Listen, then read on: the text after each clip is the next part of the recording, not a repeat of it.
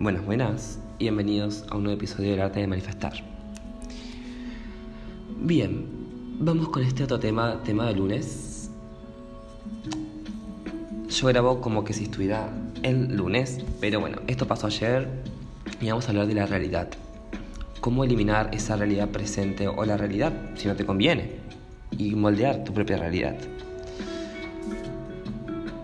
Yo esto lo viví ayer cuando estaba con mis amigos, o sea, ayer para mí fue martes, ustedes lo escucharán esto el lunes siguiente.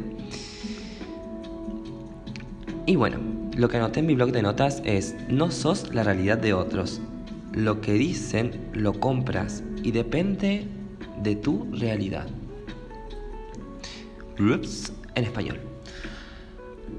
La realidad de otros no es tu realidad y la realidad de tu entorno es lo que vos has manifestado. Va de nuevo. Pongo un ejemplo. Viene un amigo, como ya parezco luego repitiendo este ejemplo, pero bueno. Viene un amigo y me dice, los alquileres están re caros. No te vas a poder mudar. Son todos departamentos chiquititos. No hay en el centro. No lo sabemos. Esa es tu realidad. Es lo que tú has visto en las páginas que tú has visto. No lo sé. Prefiero no comprarme eso prefiero comprarme una realidad que sí funcione para mí, como que hay departamentos grandes, baratos y en la zona que yo quiero. Ejemplo, otro. Porque esto pasó ayer y tipo estábamos hablando y yo dije a mi jaja, esto es contenido para podcast.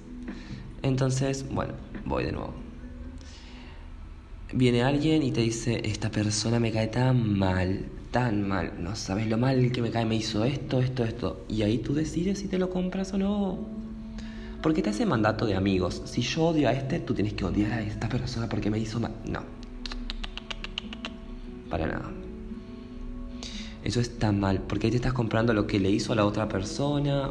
A ver, no digo que seas amigo de, de los enemigos de tu amigo, pero sí que no puedes comprarte con 100% de veracidad de que esa persona hizo esas cosas a tu amigo, amiga, pareja, porque es una mala persona no sabes la realidad de la otra persona y depende de ti si te beneficia o no comprarte esa realidad.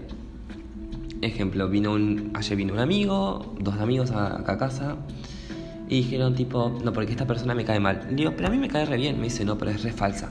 Le digo, conmigo no, no ha sido falsa, me parece una gran persona. Quizás con vos sí, pero conmigo no. Es más, la veo como una gran persona. ¿Por qué decís eso? No, porque me dijo eh, mi novia. Digo, bueno, te acabas de comprar la realidad de tu novia porque a tu novia le cae mal. No porque a ti te cae mal. Pregúntate, le dije, ¿cómo te cae esa persona? ¿Bien mal? Me dice, no, me cae bien, pero bueno. Eh, dicen que es re, es falsa. Entonces, ahí voy de nuevo. No compremos realidades que no nos benefician y más que nada cuando se trata de personas que ni siquiera conocemos. ¿Ok? Atrévete a conocer a la persona y si tienes ganas, averigua las dos realidades para poner justamente en balanza a ver qué te parece. Pero justamente como aquí hablamos de manifestación, no está bueno que compres una realidad que no te beneficia en el caso, por ejemplo, de alquilar un departamento o lo que digan los demás. Cuando los demás dicen, ahí no te la compres. Ten mucho ojo y presta mucha atención. Aprende a atender lo que se llama escucha activa. ¿Ok? Bye bye.